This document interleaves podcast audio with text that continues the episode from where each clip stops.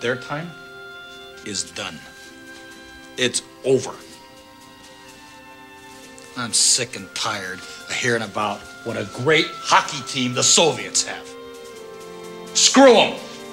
This is your time. Now go out there and take it.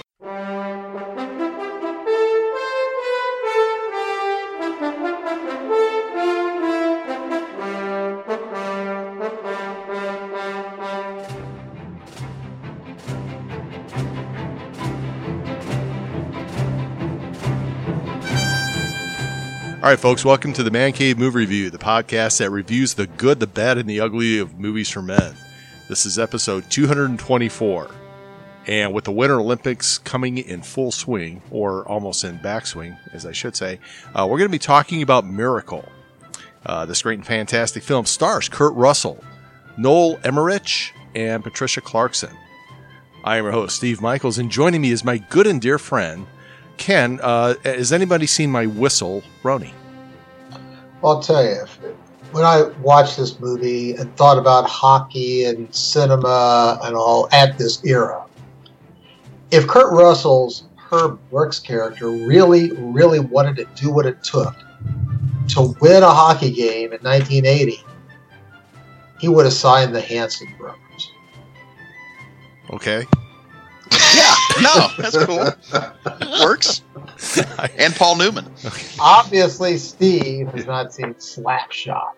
I have not. No, I, I haven't even. I haven't remember seen this. movie. I haven't seen this do movie until about That's six hours ago. movie. Ugh. All right. Uh, thanks, Ken. And also joining us is our other good and dear friend, uh, Jeff. I'm just here humping a football, Muncie. Thanks, thanks, Steve. Um, uh, you know, and I think Herb Brooks would would agree with this. Um, I'm not looking for the best podcasters, Ken. I'm looking for the right ones. And tonight, I think we have the right ones here. Wow. Really, Jeff? Is, is there any anything else you want to say? Because I mean, I, I I'm waiting for I- the. I'm I, I know you're waiting for some sort of subtle, sly dig on my part, and you know, Steve, I'm just going to leave it there tonight. You know, we have we have guests, so to say, and uh, you We know, do. and I, I'm trying to be on my best behavior. You know, after your hour long lecture to me today on what I should and shouldn't do tonight. okay, nice. All right, folks. Also joining us is our other good and dear friend, the Reverend Deuteronomy Skaggs. Well, there, Steve. Great podcasts are born from great opportunities. That's what we've earned here tonight. if we did 10 podcasts, probably nine would suck. But not this podcast. Not tonight. Tonight, we are the greatest podcast in the world. This is our time. Let's go out there and do it. Brian, are you constipated? I, was, I'm from I am from Minnesota. I think they're all constipated up there. Uh, send all hate mail to Steve Mike. Yeah. Everybody from Minneapolis, let me know how much you hate me. That's okay. yeah. All right. And last and certainly not least, folks, we have a special treat for you tonight. Uh, one of our longtime listeners, uh, one of our very devoted fans. We have referenced him many times throughout the show because he has uh, done yeoman's work of uh, actually reminding us of all the shows that we've done over the last six years because I've always referred to uh, a a certain thing called the Beachem Files. I'm very pleased to introduce to you tonight our special guest podcaster, uh, Dr. Frank Beachem. Well, thanks, Steve, for the excellent introduction. Um, I appreciate it. And uh, this movie that we're reviewing uh, does talk to the concept of a dream team. And, uh, well, we seldom ever do get the dream. But on one night this year, tonight, as America and the world listens, a group of remarkable young podcasters give the nation what it needs most a chance for one night not only to podcast and dream, but a chance once again to believe. Wow, I may have I may have to fire one of you guys. I'm nice. embarrassed. Wow. Guys, Why I'm retiring. All right, this is it. That's it. It's great to be here, guys. I appreciate the uh, the the uh, the opportunity. I consider it an honor and a privilege. Thanks again. Oh, absolutely. I mean, I'm we actually we were supposed to have uh, we were supposed to have Frank on. I think what last show or two, and we were having uh, technical issues. It was actually looking like we were going to have some major technical issues uh, tonight, but uh, Frank uh, uh, overcame and persevered. Frank So- reached down and dug down deep and pulled out of his pocket in the back of his mind something that became known as a miracle. Yeah, And that's what it's always about the He miracle. was he was not going to let a bruise stop him tonight. yeah. Damn, uh, uh, darn right, yeah. That's how. I, be honest with you, a lot of the shows that we've actually put up, it's a miracle that we got through them. But there, that's that's a, that's a story for another day. So, um, Episodes two through fifty. yes. yeah, those those actually two through fifty were some of the good ones. Although there's a Uh, few, there was a few in there I actually had to have you take over because I Again, fell. Steve, if I'm closing a show, Yeah, we're lucky to get through it. yeah, yeah. Those shows where I haven't closed it out, those are the really good ones. You should go listen to them. Um, all right, so there you go, folks. That's uh, those are the introductions, and uh, for those of you who don't know about the uh, the movie we're talking about, it's called Miracle, and Miracle tells the true story of Herb Brooks, uh, played by Kurt Russell, who is a player turned coach who led the 1980 U.S. Olympic hockey team to victory over the seemingly seemingly invincible Russian squad, and um, I probably am safe to say, Jeff, you probably were too young to remember this. I mean, I would have been nine, and my dad. I, I've, I said this last a couple weeks ago when we threw this out there that the, the Winter Olympics are my favorite Olympics. Um, I only tune into summer just for the track and field, and that's about it. Um, I I cannot say that I watched this, but I wouldn't. I don't know if I would have understood the importance if I had watched it. I mean, at nine, I'm you know you're not a complete idiot to the world, but I don't really. I don't remember sitting there and watching it with my dad. Um, but I, I, you know, since 1980, you know, I mean, it, it's something that has just been a part of like, I mean, you know, for especially since 1980, you know, in the 90s, um, you know, part, you know, it was, it was, you know, one of the important stories during that time period. Right. Well, and this this movie is kind of important to a lot of us because I mean, outside of Jeff, him being the youngest, um, I'm definitely the second youngest. I think here, uh, maybe not as young as Frank, but um, uh, I I think Frank's got a few years. Thanks, under me. Steve. Thanks a lot. Appreciate that one. You bet. Uh, Steve, I'm already five minutes into the podcast and uh, you're insulting people. That's, wasn't that's a new track was- record, sir. Yeah. No, I think I was about 14 when this was. No, I take that back. Well, let's see. Uh, yeah, I was 14. So I, I mean, I definitely remember this. In fact, I even had after the uh, after this one was over, there was a T-shirt I remember I saw in J.C. Penney that I made my mother get for me, and it was just this uh, black uh, T-shirt that said USA four, Russia three. And I wore that thing to death. I mean, I was so proud of it because I remember this game and that, this was, you know, kind of like in my, you know, very patriotic days and stuff like that. And it, it just, it was such a big deal to see us because, you know, they, it was back then. And I think a lot of people, you know, particularly like the millennials and I mean, really anybody that was born probably in the nineties really has no concept of what it was like during the Olympics with us versus the Soviets. I mean, the Soviets just dominated everything. Yeah. It p- parallels with Rocky Four. Yeah, yeah, it really was was. for Ivan Drago to come out on the ice. Yeah. And it just was, it was like that. And, uh, you know, for us to play, because at that point, you know, the, the, the Soviets, when they were still around, you know, their teams were essentially pro teams. I mean, th- they lived and breathed this stuff. I mean, that's all they did. So, um, but anyway, uh, up, enough about that, about this movie. I don't know, guys. This was my first viewing of it, uh, up until about, what, five hours ago or so. I'd never seen it before. In fact, I didn't even know this movie existed until, um, it was either Ken or Jeff brought it up last, last show. So, um, I'm kind of remiss on even knowing anything about it up until this point. So I, I, I was blown away by it. Um, I was also blown away by the fact that if Jeff, you were the one that brought it up and it's a Disney movie, so I salute you, sir. Because I know how much you love Disney movies. Jeff.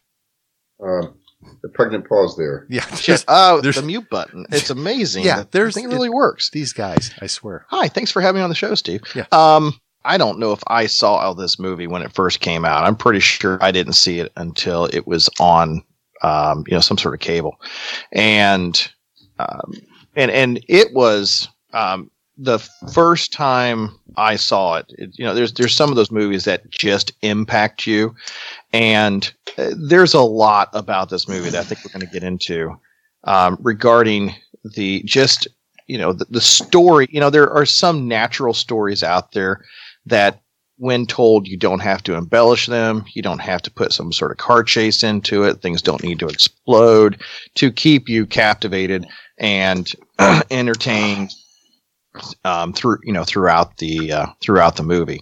And this is one of those natural stories that um, you know that that really everybody needs to know. Um, and i think they do a good job of talking about you know especially the introduction to the movie. I mean I, it, it's it's it does it's it's one of those introductions that does so much to set the stage for you when you have all of those audio recordings and video clips of what was going on in the late 70s and early 80s which was giving you a lot of the background and backstory of why we are here during this year at this event and why it's important and what was going on in our society and and and, and globally.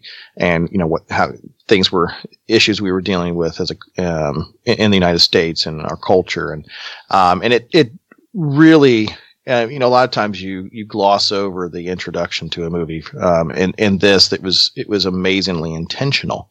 And then you know that and I I didn't know much about the story, but I felt it was, you know, I'm going to use the word documentary, but it was, it was just telling the story of how this miracle came to be. It wasn't by accident. These guys just didn't stumble into it. There was a man behind it. And I had read something this last week where it was, you know, I said, well, it's not so much a movie about the team as much as it is as a movie about the man behind the team and the coach, Herb Brooks.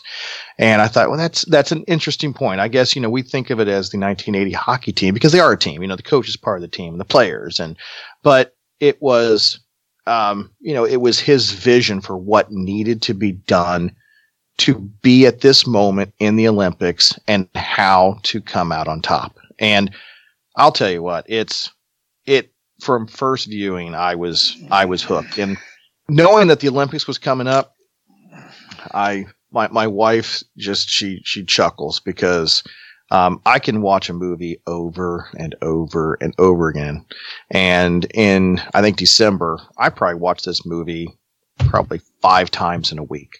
I would just put it on, watch it, be doing something else, and um, and there's just some movies that I can do that with. The Fugitive is one of them. Um, but this, you know, I mean, just this week here, I mean, it's I probably watched it at least three or four times, and you know what? I I still there are moments in the movie where the hair on my arms will stand up. Um, it's it is it's just a very emotional movie, um, and it's it's done really well. So I look forward to talking about it tonight. Cool. Hey Frank, since you are our guest here, why don't you uh, chime in? Give us some gi- give us some of your thoughts. Well, thanks, Steve. Yeah, I, I the thing that uh, th- this is what I call one of my, my bits and pieces movies. I, I've seen bits and pieces of it over, the years, but never really sat down and watched all the way through did earlier this week. And um, the thought that came to mind for me was, and we can get into the whole the ratings issue a little bit later on, but um, one of the things that comes to mind is is you know does a movie tell a story that needs to be told? And I felt with this, the answer was yes.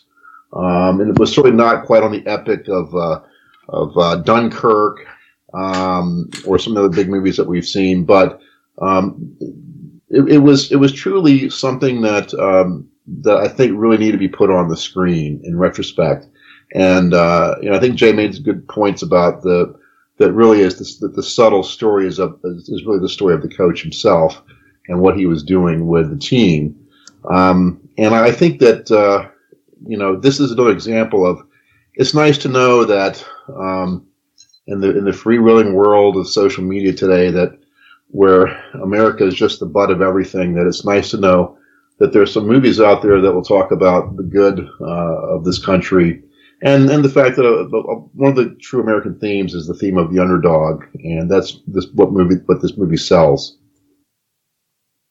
Well said. Um, and and Frank, you you really kind of touched on something that hit me too because and uh, and it's kind of poignant because my wife and I were actually talking about the, this morning is just that there just doesn't seem to be any connection with you know the country or being American or just you know dare I say patriotism, and and I think it was kind of like that.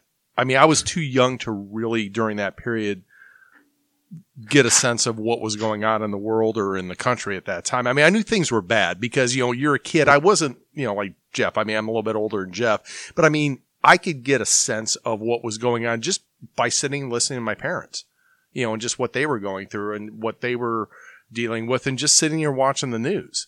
So, um, you know, I mean, I knew things weren't great, you know, but when you're a kid, you're isolated from a lot of that stuff, but you just knew things just weren't great.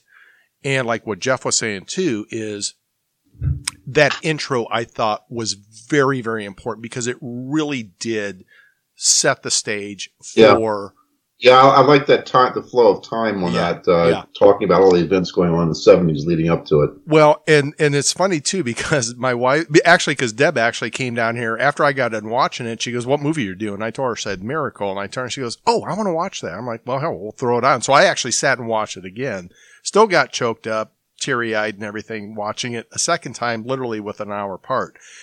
And she said the same thing. She says, you know, she's watching that whole intro part, and she says, you know, you're old when you could relate to all this shit that they're showing on the TV. Because I mean, I honestly, I remember sitting in gas lines. I remember that as a kid.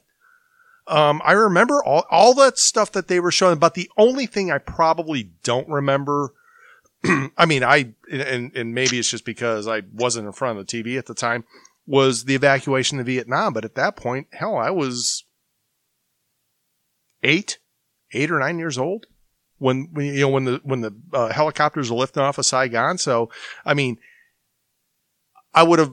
I mean, if I'd been paying attention, probably would remember. But like I said, that I mean, that's kind of when this whole thing started. So, but anyway, that I just wanted to throw those those two cents in there. But uh, Ken, uh, you got any opening thoughts? I, I do. Uh, being one of the older guys here, I can say that when when the 1980 Winter Olympics were going on, I was mostly sitting around freezing my ass off, pumping gas at Jackson Oil because we we didn't have self serve back then. We I had to go out and pump the gas and check the tires and everything. And it was next to the asphalt plant downwind from the city dump and the city septic uh, plant. Uh, but I listened. I can remember listening to this game. It was a big deal. And it was so unexpected because, you know, you, you listen to the Olympics and, you know, they, they told you basically the Russians are going to win. They're, they dominate. They, they, that's what it is. Uh, another thing that I loved about this, which you guys have all sort of beaten to death already before I got here, is that opening montage of what's going on through the 70s, showing where the culture was, where the politics was, where you just people were. And I'm going to throw it out there that there's a, in 1979, 1980, there was a lot of people in this country going like, you know, this Cold War thing, we're losing it. We are going to lose. The Russians are going to win. And the Olympics, especially back in that time, were proxy war. I mean, it was a way to like, you know, fight without actually fighting. So this was a very uh, powerful moment, and I thought this show did a very good job. It's a documentary type presentation in a lot of ways, especially the way they present the game, the actual play. From what I understand, when I was reading up on it, they went to a lot of work to make those scenes as authentic as they can. So it's almost like watching a tape of the, the show. Um, a thing that I noticed is, you know, okay, you know, Kurt Russell's playing a college, you know, coach. College coaches back then, especially a hockey coach, didn't make a whole lot of money. Did you notice how he was always every other scene he was wearing that same yellow checkered jacket. Yeah. God awful thing, but that's what people were back then. And I love the fact they kept interspersing, you know, just in the background. They have like the TV playing an ad or some music sort of softly playing in the background. Really, again, for me, shot me right back there. I remember those days. And uh, I have to say, I never saw this movie. I'd heard about it, heard it was a good movie, saw it. I'm generally not a fan of sports, but uh, I, I like this movie, so I'll find now and let Brian talk. Brian, what kind of thoughts you got? Me? Yeah. You. Well, there's, well, there, Steve. Uh, this is probably my second favorite sports movie of all time, second only to Hoosiers. Seriously, Which we did. This is a hell of a great movie. sports movie. well, I love sports movies. I mean, but they're usually not particularly, or often not well done. Um I was at Butler, uh, poli sci guy. Actually, a lot of Soviet studies classes back then. We were losing the Cold War, and, and I, I'll be very honest. A lot of the academics from back in those days, they're still around now. They were like, they were big buddies. They were like, you know, wanting to brush Uncle Joe Stalin's mustache back in the day. And today they're like, oh, the Soviets is the worst thing in the world. But that was not the that was not the the feeling back in the day from a lot of those folks. But I do remember gas lines. I had a '73 old car, and I remember getting waiting in gas lines, do all that kind of stuff. I remember all of it. But this is a great movie. It's a it's about her. It's about the kids and about her. And uh, honestly, I watch this movie. Every time I watch it, I get all teary eyed. I, I just do. Not not so much about the politics or anything like that, but just about the movie. It's a, it's just much like Hoosiers, much like Hoosiers. It's an underdog movie. Uh, I think the directors, when I read the director's cut on this, where they they I, I watched this three times in the last day and a half, just honestly because I I wanted to, because I, I just love it. Uh, I'm surprised. I didn't realize. I forgot it was a Disney movie, I, and I'm not sure Disney would do this movie now. By the way, for the record, because you got a tough coach who's pretty abusive, arguably. Uh, yeah. but uh, you know, but it's it's. Uh, I'm prepared to talk about it, both the, the commentary from the directors, but I mean, it's hard not to just want to talk about the movie as the movie and what happened. Uh, the movie was a labor of love by the director. Kurt Russell totally committed to this. It, actually, one more quick comment I'll make. Russell was was told when he made the movie, he said uh, the director said, I, "I want you to play Kurt Russell, or I want you to play Herb and not Kurt." And Kurt Russell was all over it. When it was done, and after Herb had died, because Herb died before the movie came out, which is another reason I get all teary eyed about the movie. He never got to see the final cut in this movie. The wife uh, reached out to uh, Russell, or no, to the director, and she said, "You know, it's amazing. He channeled my husband. It's amazing. I didn't know Kurt was left-handed." And the director said, "Kurt's not left-handed. He studied your husband, and he learned to write left-handed." Wow. Yeah, that's a sign of a good actor for sure. Yeah, I mean, I, I, I, I my, my personal feeling, this is the, the best movie I think I've ever seen Kurt Russell do, and God knows I love Tombstone, but Kurt Russell really sunk himself into this part. I think it's an important movie. I think it's a movie that's so overlooked. God knows you guys haven't seen it. Yeah. A lot of you guys, I mean, Jeff and I had. This is a hell of a good movie. I, again, I, I, I love sports movies. I think it's, in my opinion, I watch a lot of them. I think it's the second greatest sports movie ever. Um, and it's well, a hell of a Brian, you aren't. You're not the only one. If you go out there and and I wasn't sure. I'm going to jump in just real quick. Sorry. That No, please. I I I uh, love this movie. It it is it is. I just love this movie. It's and I was like, I, I don't usually really concern myself about you know what what critics think and what audiences think. I'm like, I watch a movie and come to my own you know interpretation and opinion of it. Um, and and from the beginning, I, and I never really wondered about it until we started preparing for this podcast. I was like, what what did other people think about it? And so uh, going out and looking, Brian, you know what? This is considered um, like the second by a lot of people, the second best sports show or sports movie out there behind Hoosiers. Oh, really? Well, Yes. I, I, I saw a poll uh, a number of years ago from Sports Illustrated where they, they picked movies uh, from like 1980, made from 1980 onwards, not prior to that. Mhm. Um, and Hoosiers was number one. And I don't remember what number two or three. Well, actually, this would have been when I read that when I read that rating. I, I probably read it 20 years ago, you know, 2000. So I don't even think this movie was part of that at that time. Actually, it, I don't think it was. But you know, I, I watch a fair number. My love, and I I understand a lot, a lot of folks love Blindside and, and stuff like that. But um, I just adore this movie. I uh, it, honestly, the only reason I probably don't like it more than Hoosiers is because of my inherent bias towards Hoosiers. And I actually had uncles that played against that Milan team, you know. um, and I grew up in that environment. I, I, I was in the same conference as Milan, you know, when I was in high school. But uh, this is an incredible movie. It is. Uh, it's it's it's an even greater underdog story. They, the directors, when they wrote about this or, or spoke about it, they said like the Russians were literally Wayne Gretzky's were, were linebacker sized Wayne Gretzky's playing against a bunch of guys that were basically just barely out of college, and not all of them were. Um, it's it is an ultimate underdog story. It's uh obviously important in a political context, even though the players didn't see it that way. I don't think Herb Brooks saw it that way. I think maybe at the end he did. You know, towards the end of this, he he he understood that it was about him winning. This was a mission for Herb Brooks to get something that he'd never he'd been denied 20 years before um, and he and this was his chance to do that and he i mean he burned down everybody i mean you saw what he did i mean he pissed off a lot of guys around him to do it his way because it was his way and by the way he was a I'll, I'll, I'll, give us the R rating or whatever the hell we're going to. He was a prick about it. He was a prick to his family he was a prick with the players. And, and one of the interesting things is when you read some of the player comments to this day, they said Kurt Russell got Herb, but he was nicer than Herb.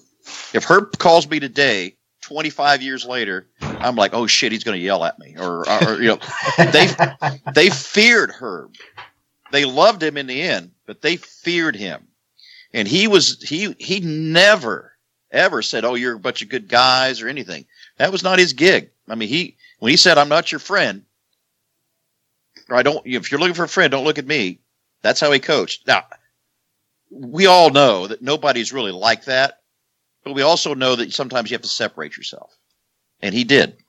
No, you're right, and and you brought up a lot of good points that I saw throughout the movie. Was the fact that for him this was a mission, and these guys, not that he didn't care about them, but he saw them as a means to an end, and you know because he wanted to win that gold, and and I noticed a lot of what he did. It was a lot of psychological coaching, and there was, I mean, there's a couple of scenes in that one.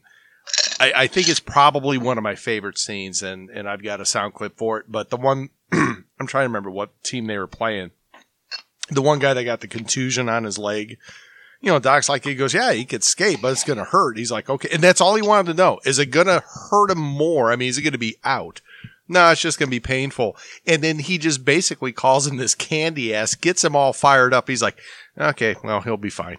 you know, and it's just that whole way that he coached. And I just, I, I, I mean, I just thought that was really interesting how he just kind of played these guys. Um, but anyway, that was just Well, the movie the movie was a progression, and this and again, I'm sorry, guys, uh, but but uh, where he he had to convince a lot of people right from the beginning. I mean, the head of the the director, if you will, the Olympic Committee had to you know outside that car when Herb said like I picked my team, and you saw the guy like Herb, I got guys in here waiting. You know, they want to have a voice in this. I picked my team, and the guy had to make a decision like, okay, I'm going to back Herb, and uh, Herb, I hope you know what you're doing. And and the assistant coach, you saw Noah Emmerich, who I thought was awesome in this movie for his subtlety, if nothing else. He's not convinced. He's he's like, is this? Have I just signed up for a lunatic? You know, what's the deal? And at Oslo, at Oslo, where he's running them back and forth, and that happened, by the way. Um, the the directors made a point about this. Herb's running those guys, and the and the, the assistant coach is like, and, you know, Herb Herb is, is the more they're running, the more Herb Herb's like, this is a crucial point, I, and you could see him sweating. You saw his tie let down in that scene because he was starting to sweat. Like, is is I'm looking for a moment here. I'm looking for something out of this team, and finally, you know, uh, Rizzo says, "I play for the United States of America," but boy, I'll tell you what, that team was ready to break right then. It was ready to break from the coach's side, from every possible side. And, and, and actually, I think the directors considered that the critical juncture in the movie. That team was either going to blow up or it was going to come together. And their whole thing was Herb wasn't even sure what he was looking for, but he was looking for something. And it happened in that scene. You know, Brian. Sorry, they, they do some foreshadowing early on in the movie, very well, where you have um, uh, the doc, the doctor, and they were in the gas line, and and you had the doctor and the assistant coach, and they were sitting in the car, and they were talking about, you know, you know, what do you know about her? I mean, you know, you know. Uh, and and you know he he the, the comment was you know he everything he does he does for a reason and and that's the theme throughout the movie that that sticks with you that okay what he's doing all the psychological all the physical training that he's doing he's preparing these guys mentally and physically the way that he believes they should be prepared and and so that scene there it really when when it when it comes to its crescendo it I think everybody, you know, you see it in the assistant coach, you know, you see it on the coach, you see it on the players, and you know, on us as the audience. It's it, you have that aha moment, and it's like he did this for them to, you know, to to to have this coming together, to have this trial by fire, and this is the moment where they were a team, and you know, and and and then the movie, you know, it's a different movie after that Ironically, uh, that scene was written a little differently, and Russell was supposed to be in the car with him. And Russell, there's a lot of this stuff that got redone, rewrote. You know, with Russell talked to, or, or people kind of changed things, and they were going to try to do this scene in a way with Russell there, and Russell said, "I, I, I don't, I, I, shouldn't be in this scene," and so he got pulled out of that. Uh, but there, a lot of the coolest scenes in this movie, when you listen to the director's cut where he talks about it, they were kind of impromptu, or somebody decided to do something, to, you know, to change something. Um, and uh, that was one of the scenes as well where Russell's like, I, you know, again, I don't know how it was written originally, but Russell's like, I can't be in the car, you know, w- when this point is being made. It's a freaking awesome movie. I'm sorry, it just, just freaking awesome. I, I am sorry if you can't tell. I, I feel like smoking a bandit about this damn movie almost. Wow. well, I, I got to throw out a point about the scene you're talking about the Norway, the Oslo game, you know, post post game ordeal. From what I understand, they actually made those guys go through a lengthy, they lengthy did. The drill to where you know when you see those you know shots of them like you know quivering and puking and like you know barely able to stand that wasn't acting. They had run them so hard they ran the actors so hard that they were literally just like falling apart which is it's what true. they wanted to show. Well they weren't all actors by the way.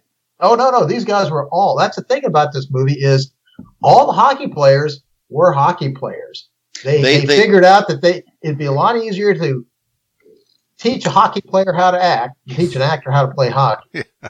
Yeah. They, they, they had some actors in there, but they interviewed 4,000 people, uh, like, like, Toronto, Boston, uh, Vancouver, LA, all over, you know, uh, all over the place. And some of them were, were, pure actors, but a lot of them weren't. Like one of the guys, who was the guy? Oh, shoot. I can't remember. He was their main defenseman. He was on a fishing boat in Boston. He'd played two years for Maine and they found him. And he's one of the main guys in the movie. You know, a lot of these guys, but the, but the qualification was the first qualifier is you had to be a really good skater. Uh, and the guy that played, uh, oh shit, the goalie, uh, oh gosh dang it, he's an actor. He's been in a lot of stuff, but you know he had to he had to prove it. He was actually a lacrosse player, Jeff. Oh, and, really? Yeah, he was a lacrosse player. Uh, but uh, yeah, I mean they they these directors, I, I, this director and the people involved, it's just amazing what they did to, to get this thing right. All right. Yeah, I, I think uh, I have to admit, admit that I think what part of the driving thing behind the casting on this was it really showed as a labor of love in a lot of ways. That, that yep. really, the people were really. This was a movie. People were, were in it for, for more than the money, and, and it showed in the the, the, the research that went into it and in, and in the casting and, and I can only imagine those casting calls uh, for the for the players must have been must have been fascinating. Well, it's always impressive to you know just like in Hoosiers and Hoosiers they they wanted to get basketball players that could act. Same yep. thing, you know. They, yep. they it, it, there's only so much that you can. Uh, you know, it, I think back in this in this day and age. You know, now you might be able to get some sort of, you know, you know, CGI to, to, to do some things for you that would make it simpler. But like with basket, with, with the Hoosiers, with basketball, you know, you, you, you really, if, if somebody can't dribble, it's, it's going to look terrible. But this, the, the, these, the, the game scenes, uh, uh the hockey, it, Uh, first of all, the we I'm gonna we'll get into this later, I guess, but I I would love to know how many cameras they had shooting those hockey scenes, the game scenes themselves, because I I can't keep track of all the different camera angles that they that they shoot the hockey games from. It's it's quite impressive how you get so many different perspectives throughout the match and just the intentionality of all the shots that they're getting to put them all together in a specific sequence even if it's just for like a second to get you know you know them coming down the ice and then you get a shot over at the bench as they're going by it's the way that they were able, and uh, to go back to what Frank was saying, there was a labor of love here that without that labor of love, you could not have pulled off this movie. Yep. They they charted out 124 plays, and they ran those plays. Wow. But they they charted them out, and they ran them. Uh, in that movie. And uh, two things, real quick. Uh, there's some kind of camera that's like on a on a stick or something like that, and they never put that kind of a camera on ice. But they had uh, apparently a guy who was just incredible on ice, so he was behind all the players, and they developed some some kind of sled for the movie. Uh, hmm. It was the first time they developed it, so that sled could follow it. Uh, but there were some innovations made uh, with regard to that movie. But but yeah, I mean, it, Jeff, yeah, it it was a absolute labor of love. I, I got to say one thing too about those hockey scenes, which is that was really hardcore skating and hardcore action.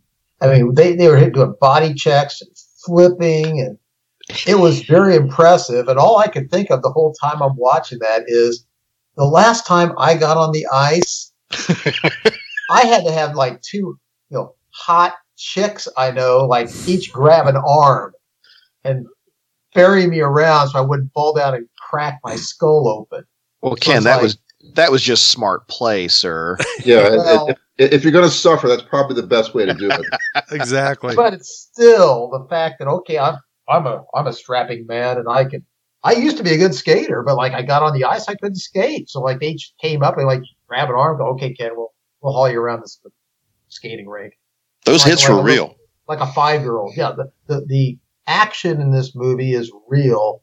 I have no doubt that there's a whole lot of pain. I have no doubt that those scenes of them like sitting in the, the you know, soaking in the, you know, whirlpool and getting massaged and everything else are probably not like just, you know, cinematic touches. I think they needed it. Well, the hits were real. Uh, th- that, that was real stuff. Uh, it really was. And uh, even the fight scene, and I'm not saying the fight scene beginning the movie, uh, early in the movie, was necessarily real, but there were actually fights. There were some fights that took place in the movie. Uh, really? Between these guys. Yeah. Well, yeah. that would have been fun. Well, it's hockey. What do you expect? well, do you, do you remember the scene where they cut Cox? Yeah he actually had interviewed to be the Jim Craig character. Didn't get it, but they picked him. because they just thought he was a good guy. I mean, he was a very kind of soulful looking guy. And when, when Herb lets him go at the end of that scene, that was it for the movie. He was being let go from the movie at that point, and the team felt it because he had been with those guys, and uh, so the whole all the emotion is kind of there. Actually, again, I'm sorry. Remember, remember the scene on the bus where Herb comes out and they they they're like, "Why are you getting this guy in here who's who who played?" And they're all upset about it. That was like the first time they had done. That was the first thing they did and and uh, Russell had not introduced himself to the kids because he wanted to be intimidating to them. So he goes out there and does that. We're like, "What do you want?" Those guys didn't. They they they'd only known Kurt Russell from movies and TV, so they literally were scared shitless of the guy. and and that was what's so cool about the scene because these guys were shaking in their boots because like you know, he's not said hi to us. I'm Kurt Russell, shake my hand or nothing. You know, they're out there like, holy shit, you know, you're throwing us in here with Kurt Russell, just boom like that. And uh, so, so much of this movie was measured, and people tried to kind of get things right and scare people in the right ways. It was amazing. Hey, Frank, one of our other parts of the show that we do is uh, favorite scenes. What is your favorite scene in this movie? Oh, good question. Um, I, I, think um, I, I liked I liked that uh, the, the, motivational kick that uh, the coach gave them before they, they went back out there, and uh, um, you know you, you kind of wonder sometimes um, when, when, you watch all these sports games they're just guys playing as guys, you know, but but there is the mental piece of it, and uh, and there were a number of scenes, but there was the one particular where he's he's basically trying to whip him into shape and get him back out there and, and almost kind of it kind of reminded me of the win one for the Gipper sort of thing. And mm-hmm. um, you know, you, you could put really good players uh, in, in on a field, and we all know what it's like, uh, particularly with football, with offense, and ex- but do the players actually execute?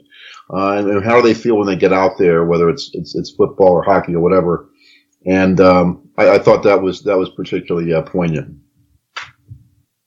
Nice. Jeff, what do you think? I'm sorry. What's the question? Wow. Favorite scene?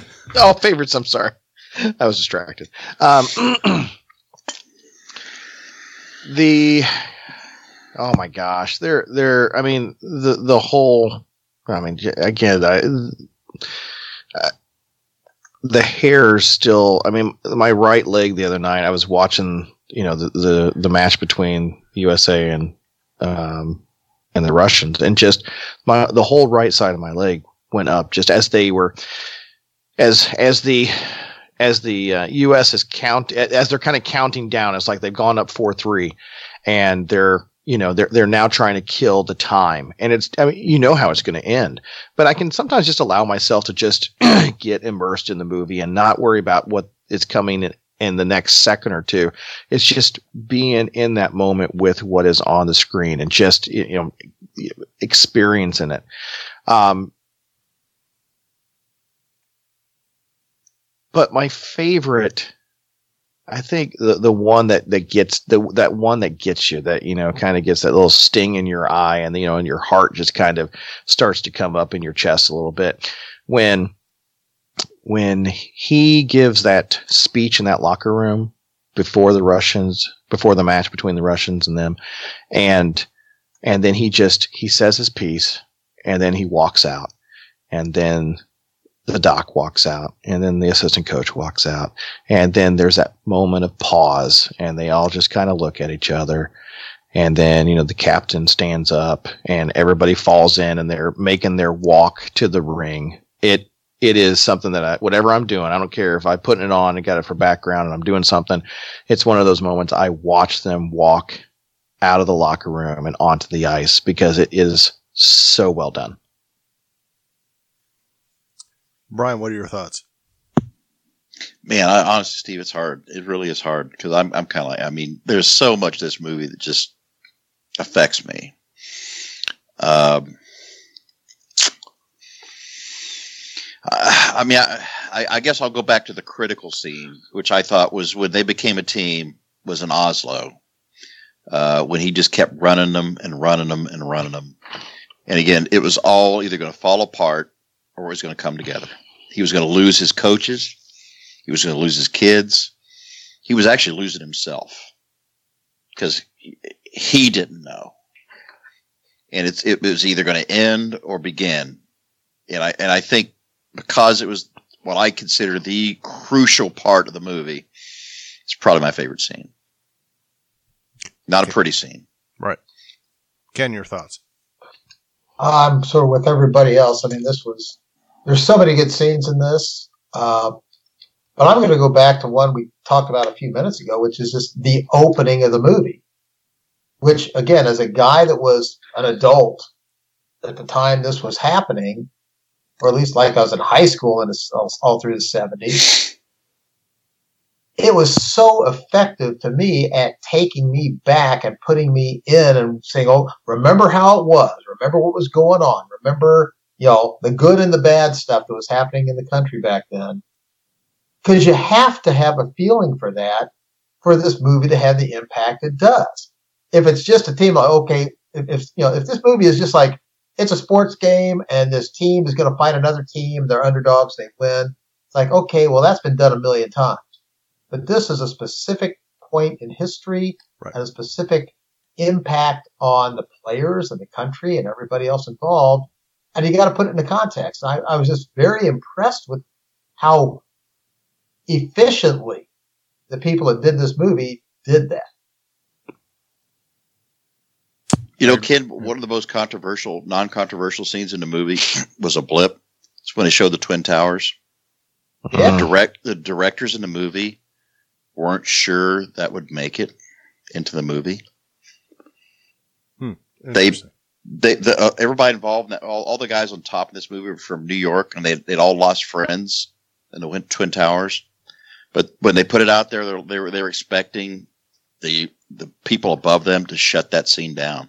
You know, but that was our world then. Yeah. That was just a part of it. It wasn't symbolic. It was just a part of the world. Right. Well, I'll tell you what. Oh. One of my favorite. I, I well, I I'm going to take this back. I, I I say it's favorite. I've got some other favorite parts of the movie, but this one I think really sat with me. After they beat the Russians, Herb walks out, tries to shake the hand of the assistant coach. He gets a big bear hug, you know, Mhm. and then he leaves.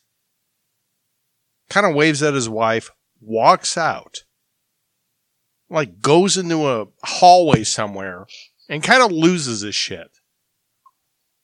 Away from everybody else. He's and I think part of it is is that he had this persona in front of the team that he did and when he won, he was like losing it. It was like he was so happy that he's crying, but he did not want them to see that. And I thought that was kind of important. I thought it really showed a lot about the character of that uh, of of the coach, Herb. You know the funny thing about that scene? Yeah. They asked Herb why he walked out. I really had to pee. Wow. All right. Thanks for ruining it, Brian. Son I'm of a bitch. No, no, the, the, I mean the guys that did the movie, they're like, "Oh, this is perfect." And and by the way, those pipes and everything you saw, that was the stadium. But they asked Herb like, "Why'd you walk out, Herb?" I really had to pee. Son of a bitch. All right. Well, there you go. When you gotta go, you gotta go. but he would have walked out.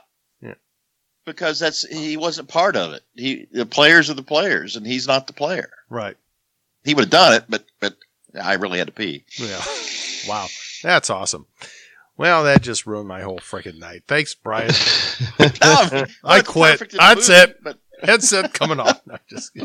Hey, Steve, I I know we we we we've kind of mentioned the actors a little bit, um, and we we mentioned you know sort of their roles, Yeah. Um, but we didn't get a really a chance to talk about a, a, as small of a role as it was, yet instrumental in kind of what we've been talking about with um, you know Kurt Russell's character as um, as Herb Brooks is is his persona, but you know which was equally matched by his wife, you know, Patty Brooks, played by Patricia Clarkson, Mhm. who in in just played such a an amazingly strong role um, in this movie. You know, being the opposite of him and kind of grounding him at times and letting him know, "Hey, dude, you're screwing up." Yeah. But I I I've always liked uh, Patricia Clarkson, and she's in. Um, I got a thing about her. I and I get it, Brian. I totally get it. And I thought, you know, I think Steve might have a thing about it. I mean, you know, I'm not saying she's Nancy Pelosi ish, but go. Here we she Uh, but she played. Steve, a- Steve's favorite. yeah, I hate you. I hate you all. uh, but Steve, what's your take on Patricia Clarkson? Train I- is going off the rails. yeah, no, it's not. No, Frank, this is this is. I like this, her. This is I do perfectly like I do too. Jeff. I do too. Steve, what do you? What do you? What do you I, I really want to know what Steve thinks about her. I think she is a absolutely stunning woman. Okay, She has a Yeah. presence on screen, no matter what she's in. There's something about her. Um, I will say this. Um, maybe it's just me, and it, it could just be because of you know age, whatever. But they they still they both still look too old to have kids at their age, or or, or have kids at the age that the kids were. For them. okay, That well, in real life, uh, he was 53. Uh, K- Russell was, and whereas Herb was 43. So Herb, your Russell was 10 years older than Uh, Herb yeah. was in the movie. That, that's a But- good noticing, Steve. Yeah, I mean that that was the Uh, only Frank thing. give us our favorite, his favorite scene? Hey Frank, did you give a you gave a favorite scene? Right? Yeah, uh, the the, uh, the the motivational speech. Uh, Okay, okay. Before, um, before the game, yeah. Yeah. No, I, but I, I, I got, I don't know. I mean, I've liked Patricia Clarkson since she did this comedy back in the 80s or 90s with Crazy Randy Quaid. I've just had a thing for her. So Oh, I gotta I gotta check that out. What is that? some some half hour comedy, you know. But Oh my god! I just I just had a I've had a thing for her since then. I don't know. It- I mean, she doesn't fit any, as you know, she does not fit any of my stereotypes no, about not at hot. all. No, as you know. yeah, I don't but I see got her to wearing think about tube her. I don't know what it tops is. Or well, voluptuous and Hanging- dark haired, and hang- you know, hanging out at truck stops, and yeah. but I like her. Maybe it's that voice. I don't know what it is. it, it's Whatever. it's a it's a great voice. Well, I just watched her in The Station Agent, which just came out like a year It's or two back. Peter Great Dinklage. movie. Great movie. Yeah, Obscure but great. Yeah. Station agent. Okay. Need to watch it, Station Jeff. Agent with Peter Dinklage. But, you It's know, a very Roy kind of Rose. quiet movie, but really Okay. good. All right. interesting. But not certainly not a man cave movie by any stretch. It- It's a solid movie. It's not Okay. a man cave movie, but I love it. all right, guys. Well, I'll tell you what. Um, let's move on to one of our favorite parts of the show, and that's called uh, "Brother, What You Drinking." And um, Oh fuck! did you Oops. forget? Did you forget your beer? I left it up in the kitchen. I'll be. I'll be. Give me. Give me. Give me one minute. That's all right. You know what? Take your time, Jeff. Fuck.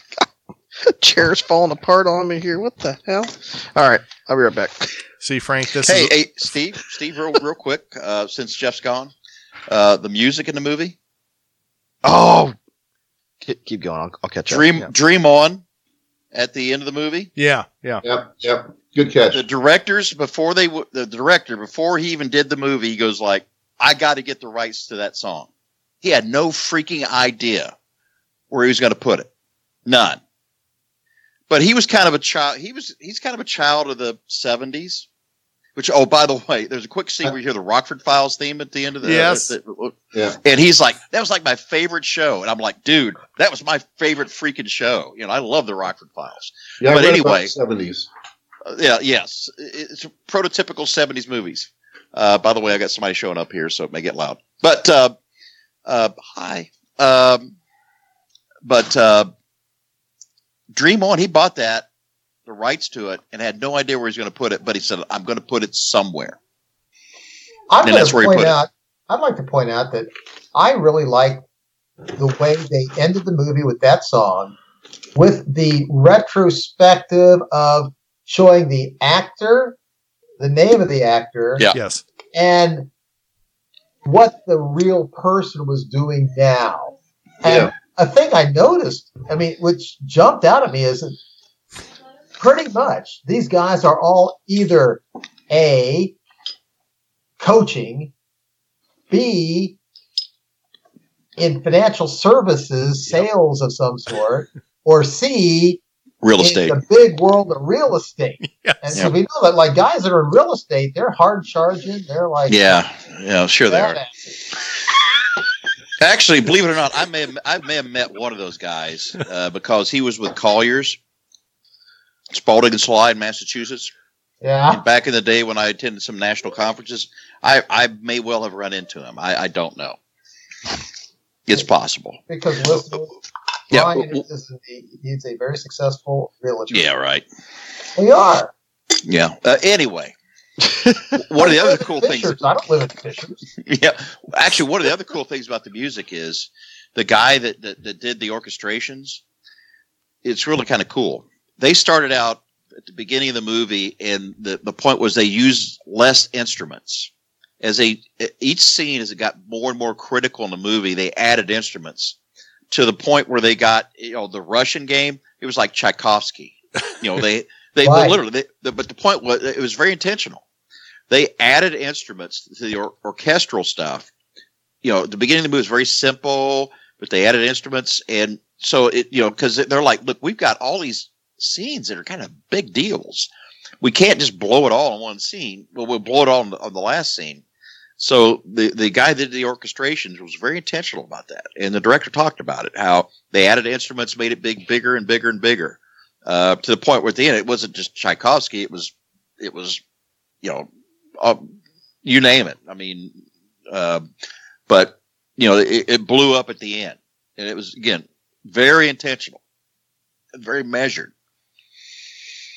Jeff, you got your beer yet, or whatever the hell you're I, drinking? I'm good. Yeah. All right. Well, there we go. Now that we're all here, we are moving on to uh, Brother What You Drinking, one of our favorite parts of the show. So, uh, in honor of our special guest star, uh, uh, Dr. Beachem, uh, Frank, what do you got?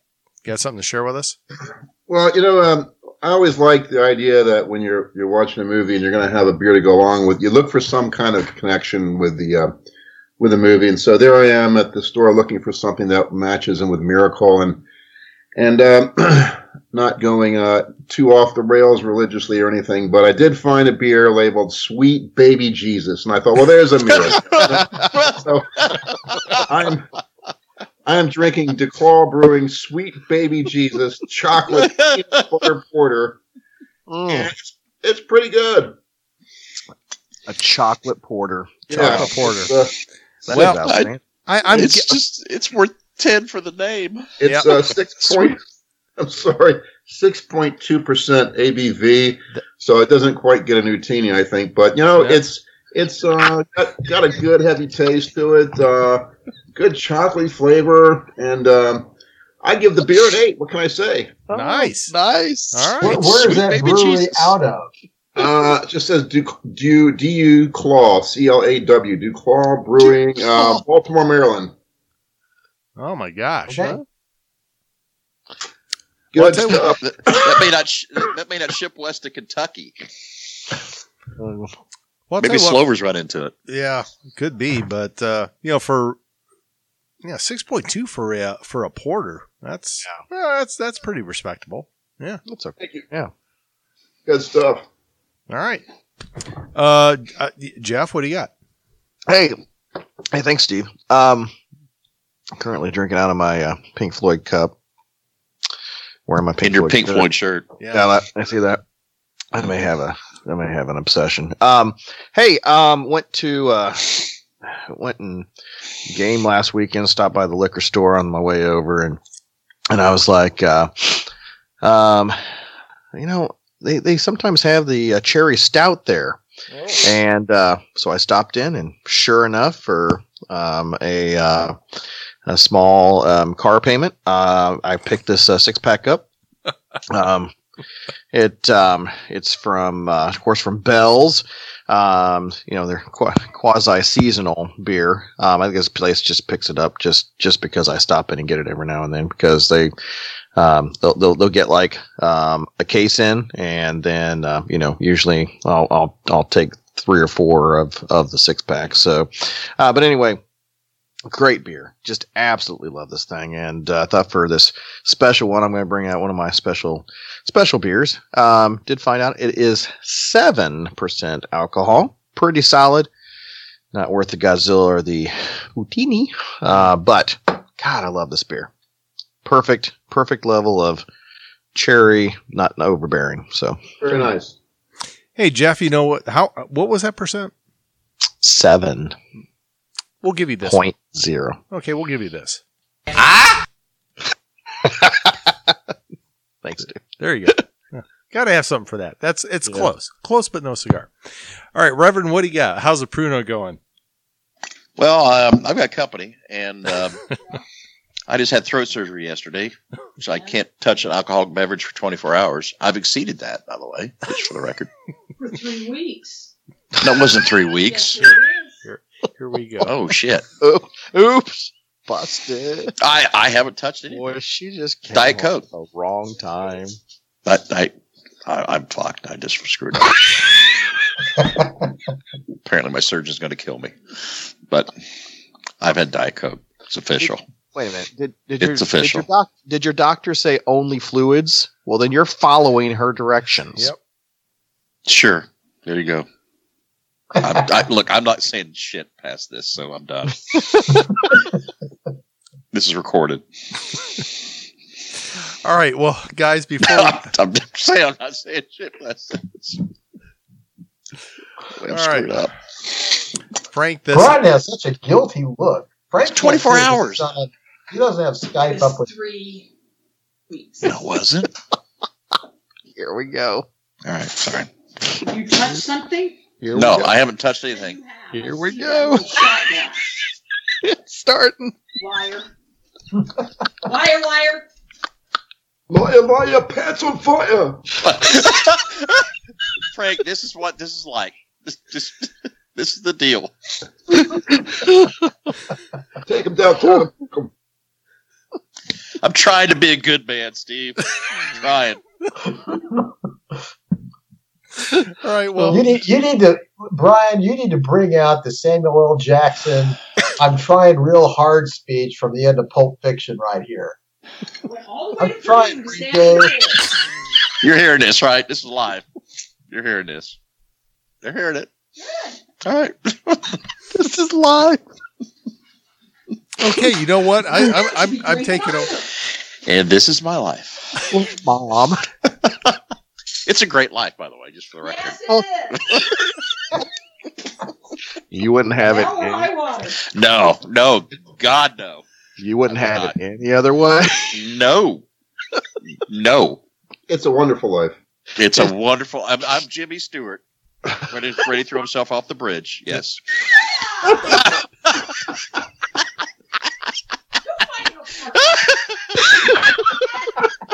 Oh,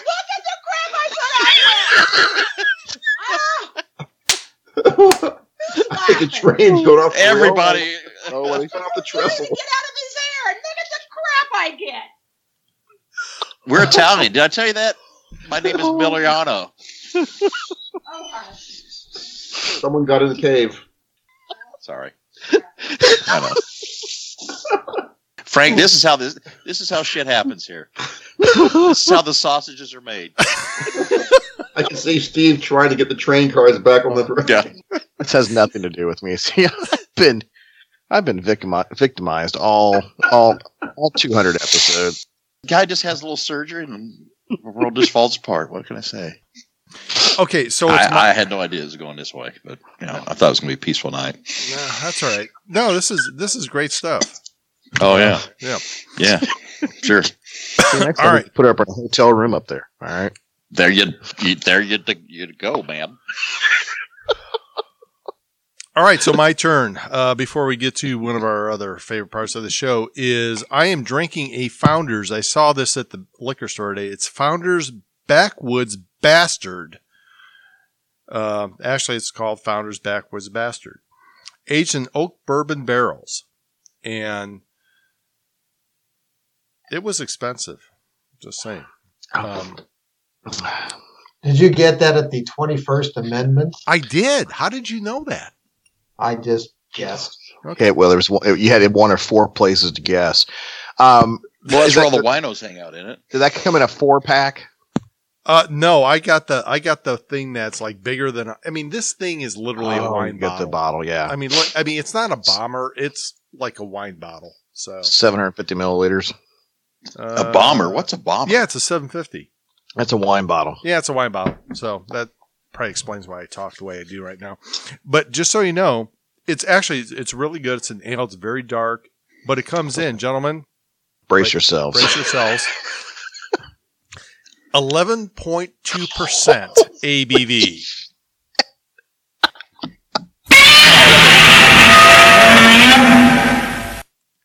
How much of it have you had so far?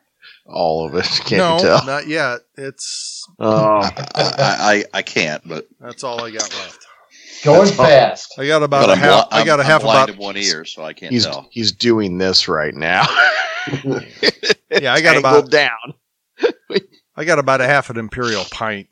Jeff might have to close this show out, but no, I'll be fine. I'll be fine. All right, and last and certainly not least, It's now time for catching up with Ken. My darling, I can't get enough of your love, babe.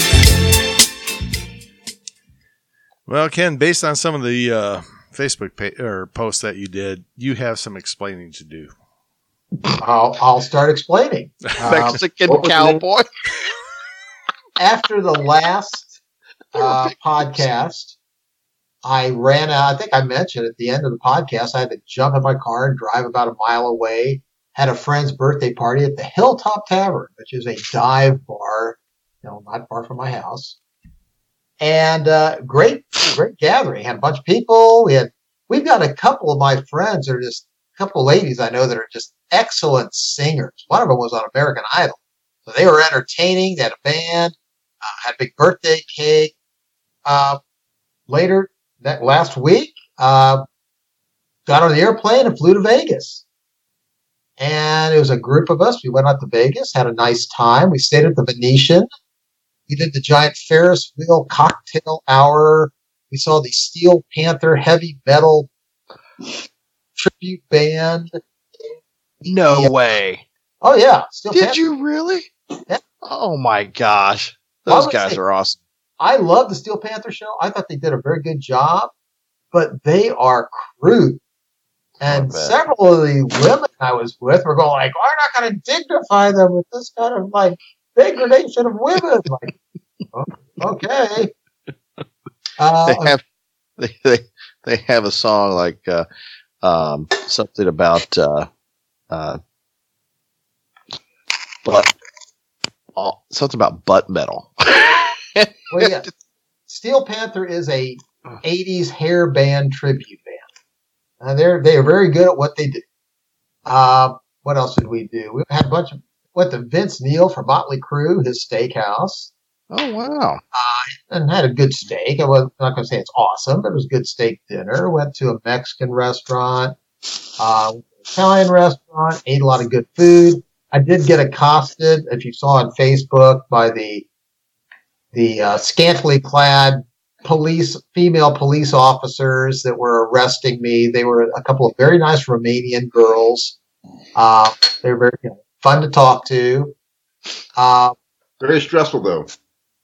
well, it was stressful because you know they, they were arresting me. And, and- and Well, Jeff had a gonna- comment about why they were arresting you. I thought. I was wondering if uh, yeah, I just was wondering if uh, you know they arrested you because you stole their pants. Well, they didn't have pants on. I will agree. Clearly, Steve. Clearly, can. and actually, and their tops weren't that awful covering either. But but they were uh, very nice, and very attractive. Sorry, very the tops were developed. the tops were angled away. They were, believe me, they were properly scantily. I'm sure. Uh, Would voluptuous be the word? voluptuous would be a word. that was my highlights at the uh, Vegas. when I got back, I had my bar of the month club gathering at the Alley Cat, a classic Indianapolis dive bar, which is down the alley. You got to go down the alley in Broad Ripple to get to it. The Alley Cat deserves special mention because I was shocked when Brian and Sheila showed up at the Oh Alley my Cat. god! That, what? Yeah, By the way, Ken, for the record, what was I drinking at the Alley Cat with my wife? I Water. forget. Iced tea. Just saying. Brian's leash is about this long. Can you measure it? Is it? Is it you need like a fucking micrometer to measure it? Well, I'm going to say the onion rings were good. The sandwiches are great. Again, greasy. Lots of everybody had some sort of greasy. It was all good. sandwich, which was good. You had the tenderloin, right? I had tenderloin and onion rings, man. Yeah. And I'll No. say I went. I had the the burger platter, and I had two, three drinks, and I bought a drink for one of the girls who was having their birthday, and my bill was twenty one bucks. It's a deal. That place is No, that's a great place. So, anyways, Alley Cat is good. And after you left, Brian, since that was the night it was like 75 degrees outside in February, so we walked down the street to Kilroy's and hung out for a couple hours at Kilroy's. And I'll wrap up so we can move on because Yes. Frank's Frank's sitting there going like, "What have I got myself into?" Welcome to our world, Frank. No, he's saying that. He said Now, that from the very beginning. by Earlier, I'm sure. Ken, you weren't here, but earlier, Frank had a great idea. He said, you know, it would be great to like, you know, for one of our kind of, you know, throw in podcasts whenever we needed to, you know, needed like an emergency podcast would be, you know, uh, you know, a, a short session, you know, kind of, you know, for us to talk about or him to interview, which I think would be a great idea, you know, about how this podcast came to be and the evolution over time and things. And I think that would be an outstanding idea, especially when we get to the part about how we came up with this segment. I agree. like I said before, I think sometimes it's, it's the story behind the making of the story, and uh, yeah, I think it'd be a great idea sometime. I, I'd be game, and I got to wrap up wrap Yeah. up this section by saying the final catching up with Ken, hitting a bar place was I left work today, and I went to the Brass Ring, Right now. which, is, not, a. Strip club. Ken's favorite strip club. There you go. Okay, Not While a. there, I had the taco pizza with my friend Chris. Taco. And- See the taco pizza. Is that what we're calling it now? Is the taco pizza? It's What code. is- Code. It's code. Come on. Just get past it. what is inside the taco? And I'm drinking. And when you think hockey, you might think about Canada, but I think about, or you might think about America, but I think about Canada. When I think of Canada and liquor, I think of Crown Royal. So I'm drinking Crown Royal and Diet Coke. All right. Nice. You, you, you are the man, sir. By the way, just a quick note, guys, on, on the drink stuff. Um, I, I, I kind of take all the comments you say, the, the, the adjectives that you throw in, and uh, I give a numerical assignment rating uh, to the best of my ability. Uh, uh, and I've had some interesting numbers on there. Um, but if you ever if you ever, get, if you ever get the log on there and you look and you see you see something you think actually it was a better beer than that, it should be a, a nine, not an eight. Just let me know. I'll, I'll make an adjustment. No problem. That's it with Brother What You Drinking and Catching Up with Ken. Now we're moving on to clips. Clips, one of our favorite parts of the show. And I've I got a few clips here, guys. Uh, let's God, see. What do we There got? There should be a million of them in this movie. It's a, it's a great movie. There Back were there there were some there were some clips in here, but um, I will say this: some of the really good stuff. There was too much of the pregnant pause. What is I should say? So it's hard to draw that in. So anyway, here, Thirsty. What are you talking about? yeah, that exactly. Pauses. Okay, number one. How's it looking? A lot of guys from Minnesota and Boston. Yeah, that's gonna work. There you go. Now let's see. Number two. You guys don't want to work during the game? No problem. We'll work now. Goal line. That one. I think that was the best time where you really heard Kurt Russell putting on that. Uh, what was he? Mi- Minnesota? What was that? Minnesota. I- Minnesota. Minnesota. Okay. Minnesota Scandinavian accent. Scan. I love. Okay, Scandinavian. Very. I Scandinavian like that. I like that. Well, one, one of the really funny things about that scene was the guys who were there, a lot of them were hockey players, and they were actually checking out chicks. And though they were actually saying that about, see that chick up here and that, that, that, and they kept it. And Russell worked from that, but they actually were saying that stuff because they were quote unquote hockey players and they were checking out the chicks. Right. All right. Let's see. Next one. Think you can win on talent alone? Gentlemen, you don't have enough talent to win on talent alone. Again, I've You know- said that about us a lot. Yeah. and and Ken, you can keep saying it.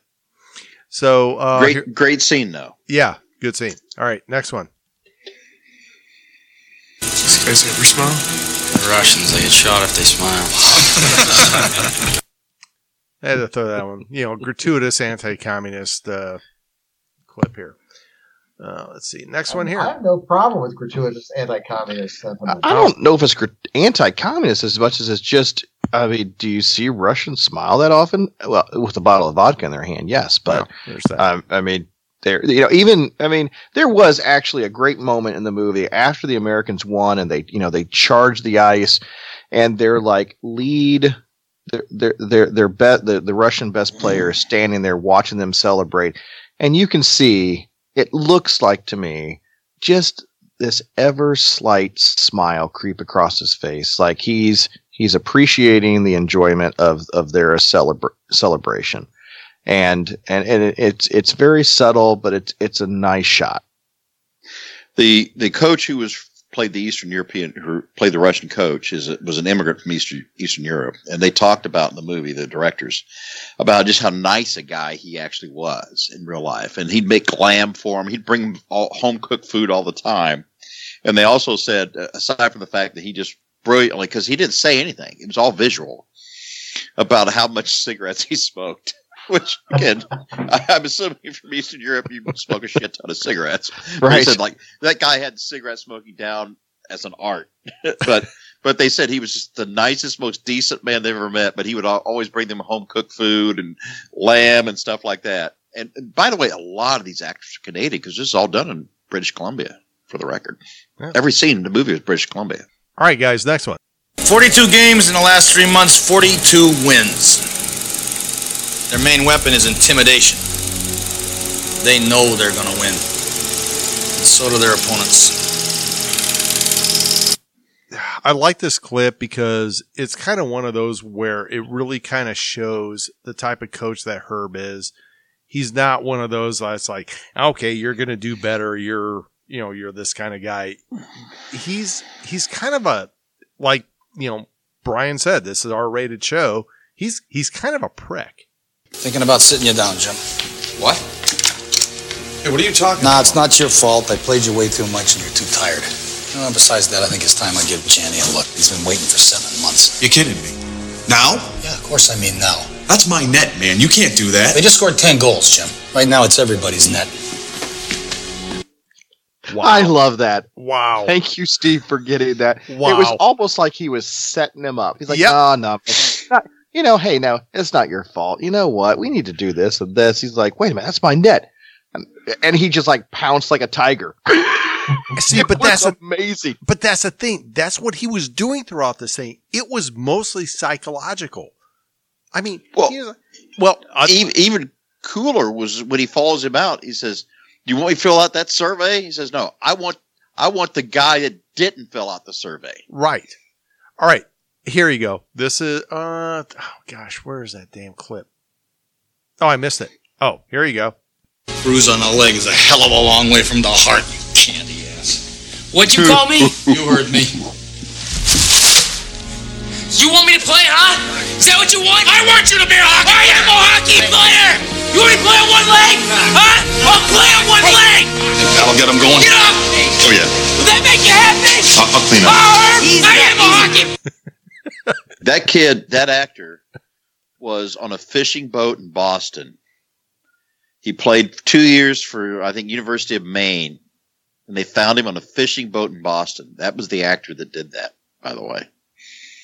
Well, and Pretty and, freaking awesome. and that is the thing that that's what he did. It's like, yeah, he's hurt. Should he sit out? But what Herb was showing is if I piss this kid off, he'll go out and play. And that's all he did. And I mean, he walked away. And you even saw the assistant coach at that point is just smiling his ass off, like, yeah, I'll go take care of this. And when when they did that scene, they said the kid was shaking because he was totally, he totally took Herb for her. Yeah. which is perfect. All right, next one. That's what you've done. And we've come from behind in every game in this tournament so far, and we can do it again. We can beat these guys. There you go. And I'll tell you what, I've got goosebumps right now just from listening to that, that clip. That's that is how powerful this movie is. It's a great movie. It is. Yeah. Got to see it. By the way, when they when they played in Oslo, and you know, in that game where he ran them, that's the same stadium they played the Olympic game in in the movie. They just repainted it and totally re, re, re, restructured it. Oh wow. And all the U.S. fans you hear out there waving U.S. flags, they're Canadians. Canadians. yeah, they're all Canadians. But they're good actors. they must be. They convinced me.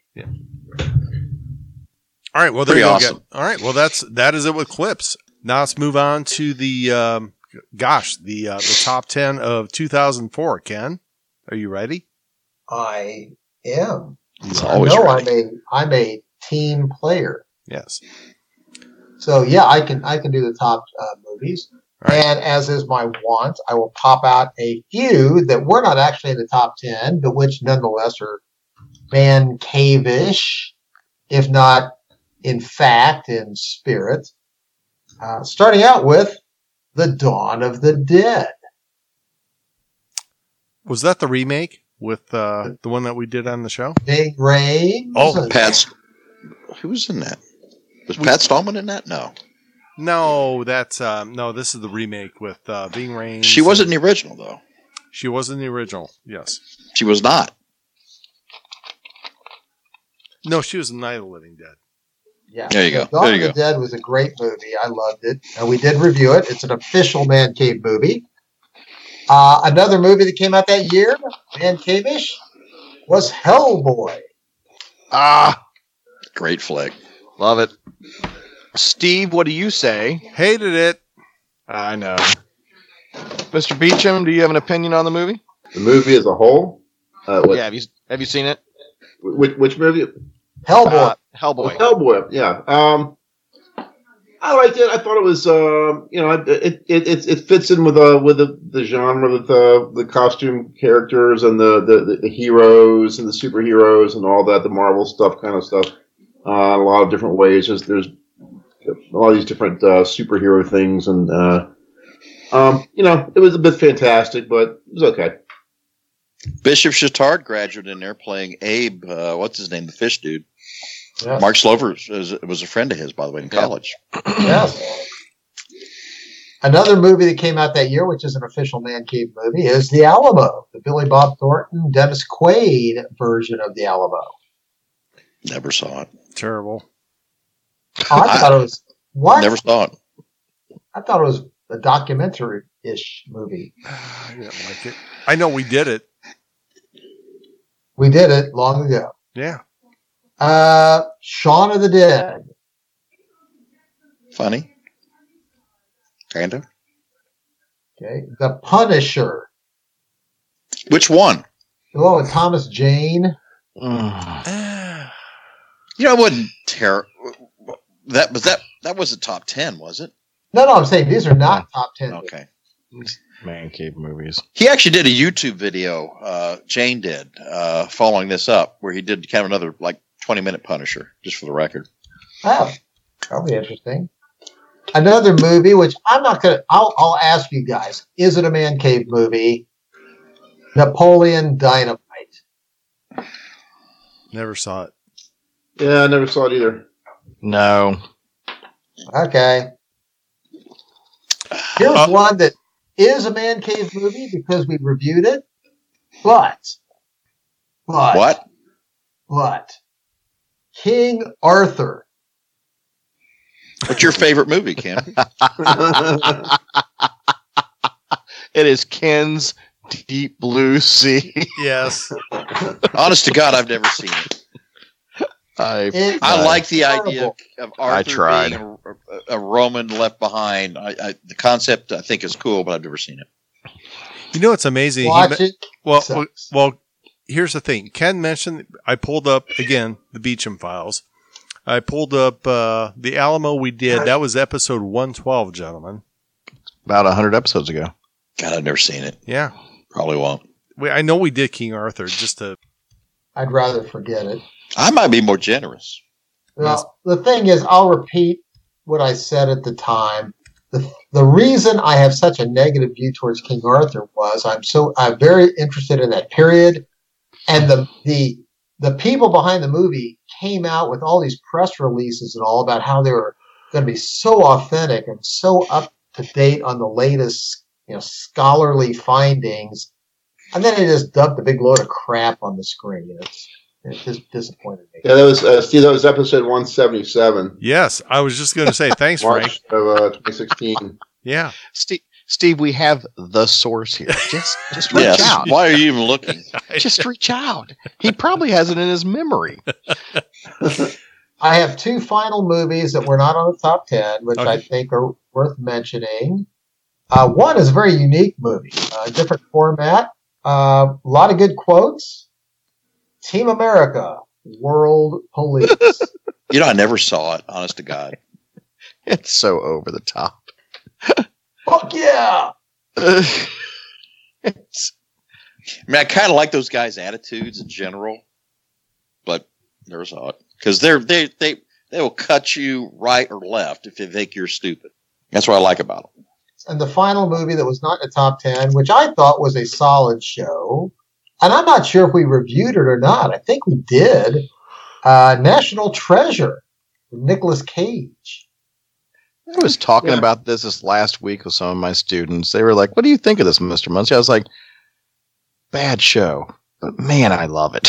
Yeah. That's probably a pretty reasonable assessment, Jeff. Did Nicolas Cage win an Oscar? Did I read that somewhere?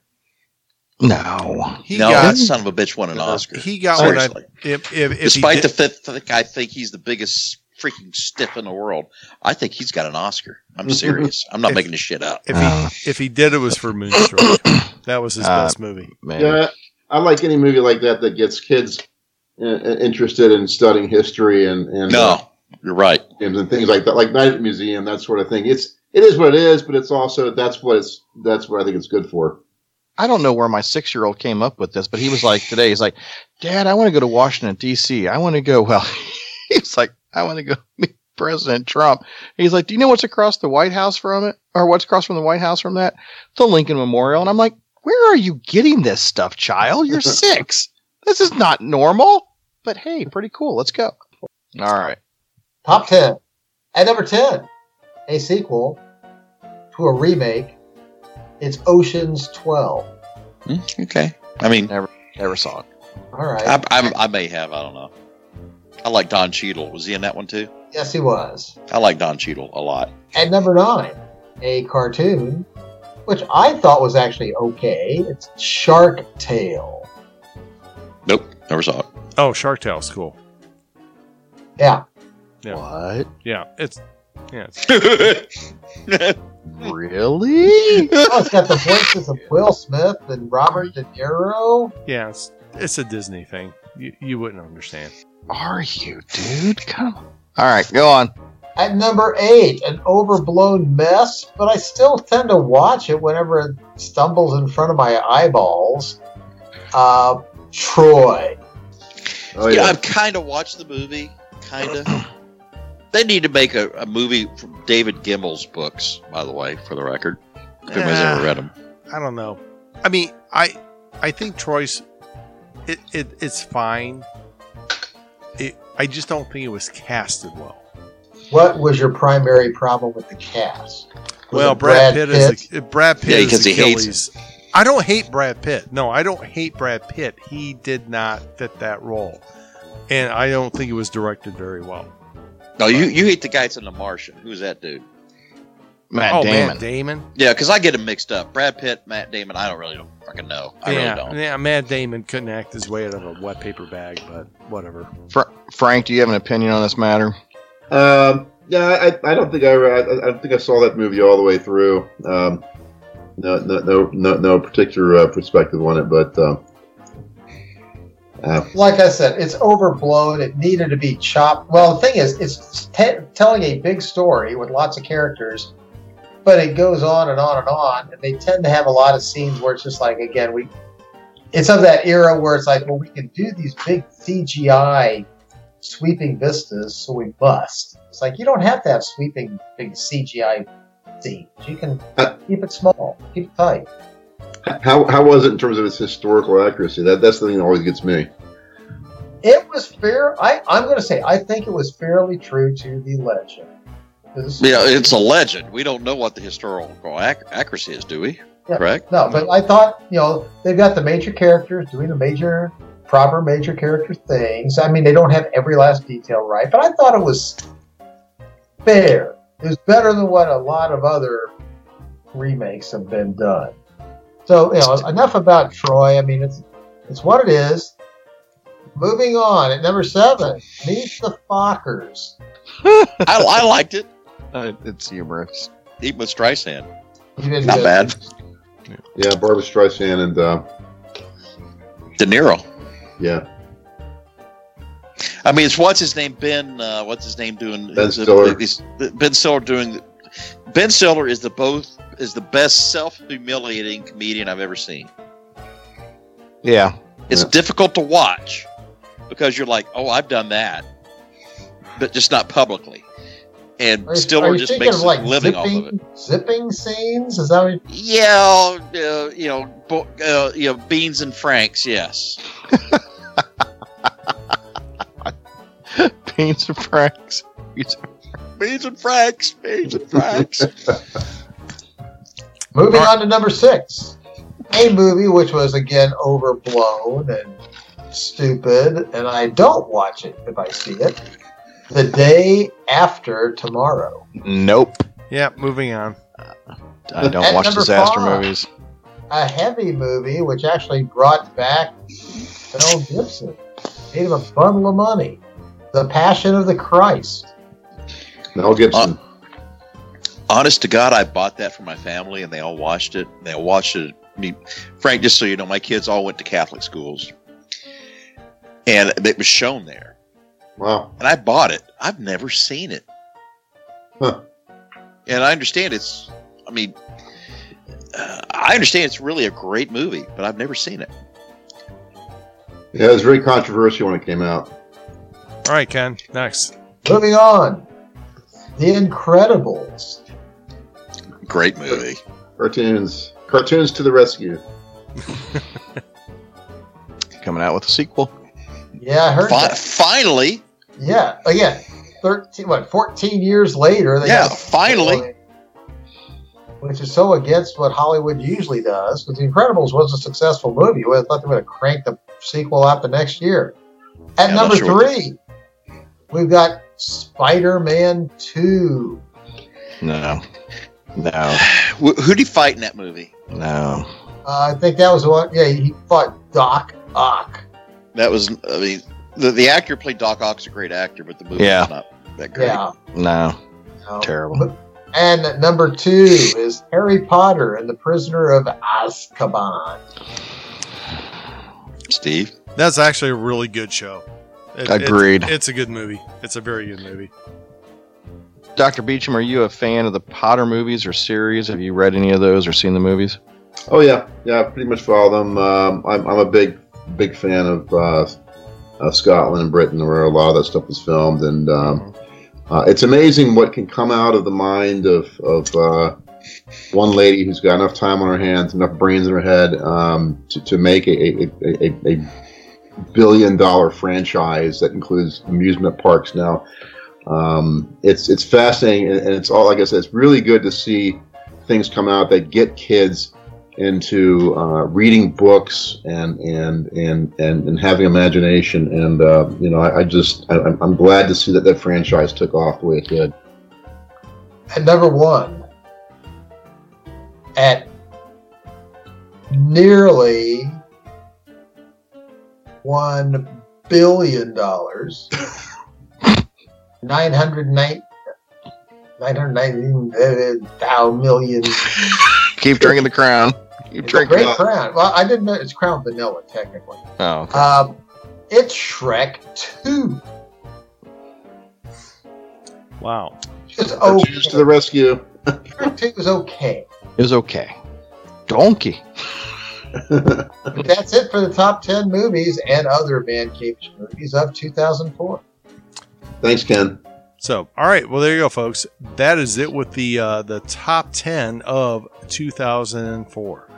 So now we're going to move on to the uh, Man Cave movie review of this great and fantastic film. Hold it, Steve. Yeah, what about the uh, checklist?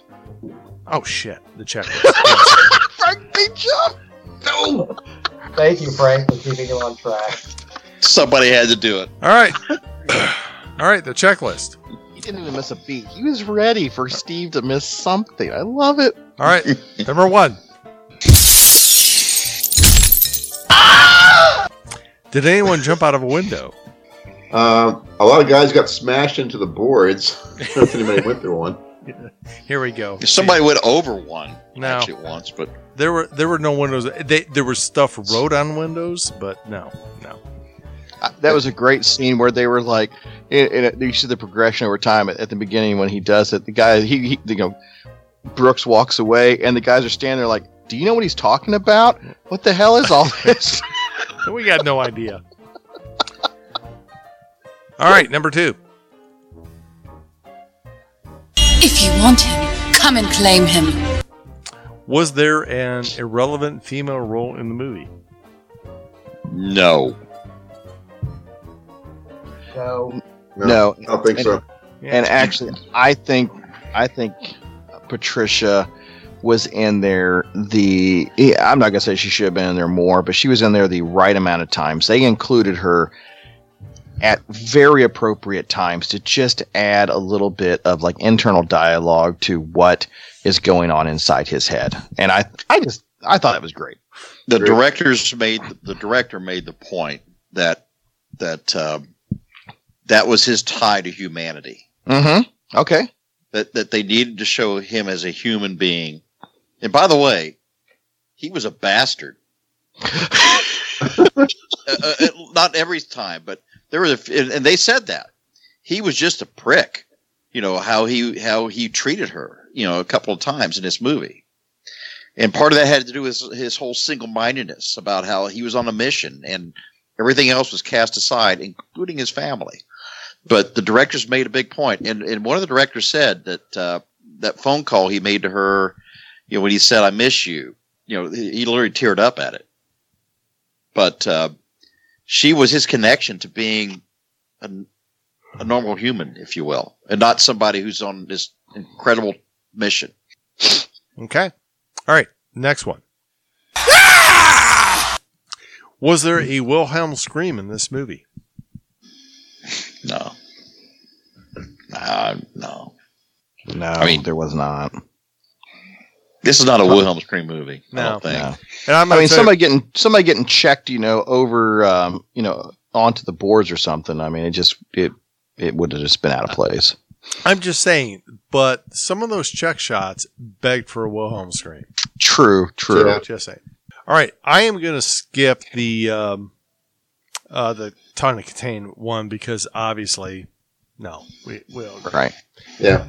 Well, All right. Tawny Kitaen could have played one of the blonde Here Norwegian we go. chicks up in the All stand. right, Here all right, we go. and Cut. All right.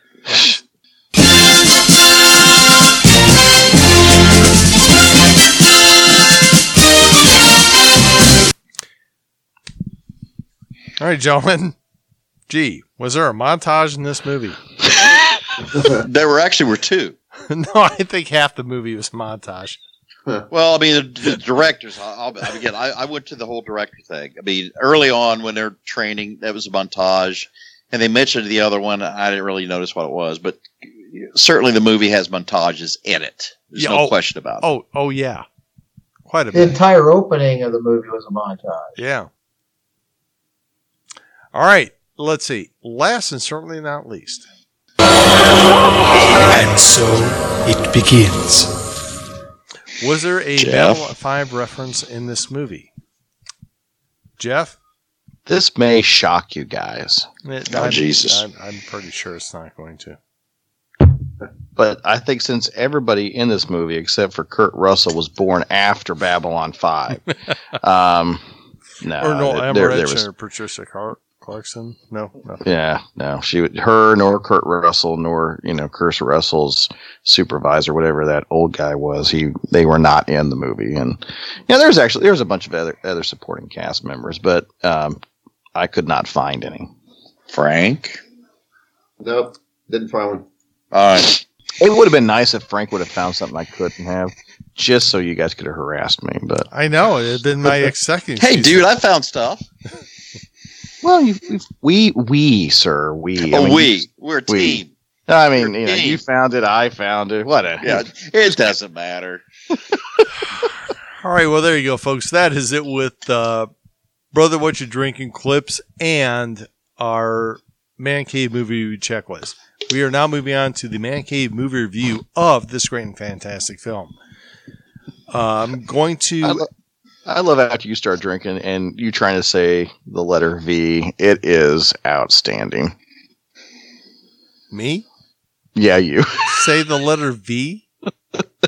yeah. Well, actually, you could just change your these to der. Go on. Uh, der Steve. I hate you. Actually, you. you sound fine to me, but I've been drinking. I was going to say, I hate you all. No, no, no, no, no, no, no, no. Shit, I'm looking around. I've not been drinking. I've not touched a drop. Oh my god! All right, and three, two, one. All right, folks, that's it with uh, brother. What you drinking? Our clips and the checklist. Now we're moving on to the Man Cave Cave movie review of this great and fantastic film.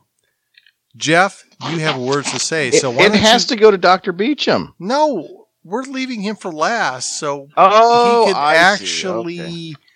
do I mean, better Jeff, this than is the your rest of movie. you I mean, guys. it, Yeah, you you picked. Agreed. I I just gently suggested it. It just coincided with the uh, the actual you know Winter Olympics starting. Um, we needed you know some sort of tie-in, and well, quite honestly, a, a movie to do. So, all right, well, I'll take it, Steve. Hey, thanks, Steve. Um, as as it's been stated, this movie is a a labor of love, and that's what I have have come to appreciate about this movie. And and it, to me, it's clear the the level of sophistication and detail that they've gone through to just shoot the movie, record the movie, and and I would say darn near half of this movie is probably guys on the ice in competition, which is the the last third of this movie is is outstanding with the uh, competition, the way they were able to capture it. It, it made it feel like you were in a game, um, and the combination of you know what's going on on the ice and the shots of Herb on the sidelines doing his coaching and the music, um, it it does it just sucks you into it, and that's you know we've talked about it before. That's that's something that we that when we're an audience we want to be sucked in, and this movie does a fantastic job of just sucking you in throughout the movie um, to make you um, you know on the edge of your seat or just wondering what is going to possibly happen next or what's the purpose of this? And and at the end you realize why Herb was doing some of the things he was doing and and you start to really understand who he is and the motivations that he has. And he's he's not a he's not an unflawed man. And they explore him and his his different um, his different characteristics. And um and and you know do they do they bring it all to light? Maybe not. But they put together a great movie with some fantastic actors who, you know, as Brian has said, fresh off the, the fishing boat. Um, you know, you put you get guys in here, and you could get the sense that everybody was committed to making and honoring this team the best they could. Um, and and I, you know, from listening to Brian, I want to go back and listen to what the directors had to say. I want I want to hear about this. I want to I want to know more. Um, but at no point in this movie did I ever think I, I they could have cut this out. I don't need this. I have watched this, like I said, at least 10 times, eight of it within the last two or three months. And not once have I ever been bored with it, you know, fast forwarded to it. And, and there have been times I have just rewound to the beginning of the competition with the Soviets. Just the, the way that they develop that scene building up to it and setting that tension for you to know that these young men are going to go out on the ice and and and they they frame it that way that you've got these young college age guys who are getting ready to go take on grown men who have dominated this sport for years and in the end it you just gain such an appreciation for quite honestly the miracle that it truly was. And um and and it's a miracle that they they were able to do it in almost as perfect nature as this movie is. Um and you know what? I I've, I've struggled with what, what I think about this movie as far as a rating, and I, you know, I look at all the individual components and I think, okay, you know, a lot of things are running on all cylinders here, and and and if it's a movie that I can go to and I can watch five times in one week and love it, I'm giving this movie a ten. Oh, oh. I can see where you're coming from, Jeff. Um, Ken, what do you think? Well, I'm gonna like I start out by saying, uh, touched on it earlier. I mean, I'm not generally the prime demographic for sports movies. There's sports movies I like, but most of them kind of leave me cold. They're generally very predictable and tropish and such. Um, this one was intense. I, I liked it. Uh, I commented several times already. I love the way it puts you into the period, reminded you, if you didn't know already, what the stakes were, what the attitudes were, how the country was thinking back then. The fact that they had, you know, guys that really knew how to play hockey out there really putting together solid action scenes. There were a lot of hard hits, a lot of a lot of good skating, and uh, I was you know very pleased with it. I thought the story was straightforward. Uh, I thought Kurt Russell did a great job, and so did everybody else. He, you know, it, it would be easy to criticize some of the like guys that are on the team because you know not because they're not good actors. I mean, they're very good hockey players, and they're they're good enough actors. It's just it was kind of sad they didn't give like you know they they couldn't give enough time to really develop all of them. They they had to pick like four or five, and that's your representative team players. Uh, which was kind of sad because I thought the, you know they were giving solid roles, but you know kind of sketchy. The final game, um, you know, even though you know how it's going to come out, I love the documentary feel of it. The, the way it really felt like it was unfolding before your eyes, and even though you know how it's coming, you, you, you're worried. So, having said all that, I'm going to give it a solid eight. I really like this movie. Don't love it, really like it. Mm-hmm. Nice. Reverend. Well, Ken, uh, you, you, I think you love it because an eight's a big rating for you. Yeah, I've given many movies eights before. Again, if I really Um, like a movie, it's an eight. Uh, first off, I mean, I'll, I'll preface it. You guys know I love sports. You know, I was a college athlete, played high school. My kids played in college, or one of my kids played in college. Um, love team sports, uh, even though I played individual sports. And the whole idea of, of, of, you know, the whole thing from the very, beginning, you know, I'm not looking for the best players. I'm looking for the right ones, which is about team. It's really about team. And I've seen this. I've seen this so many times in high school and college where teams with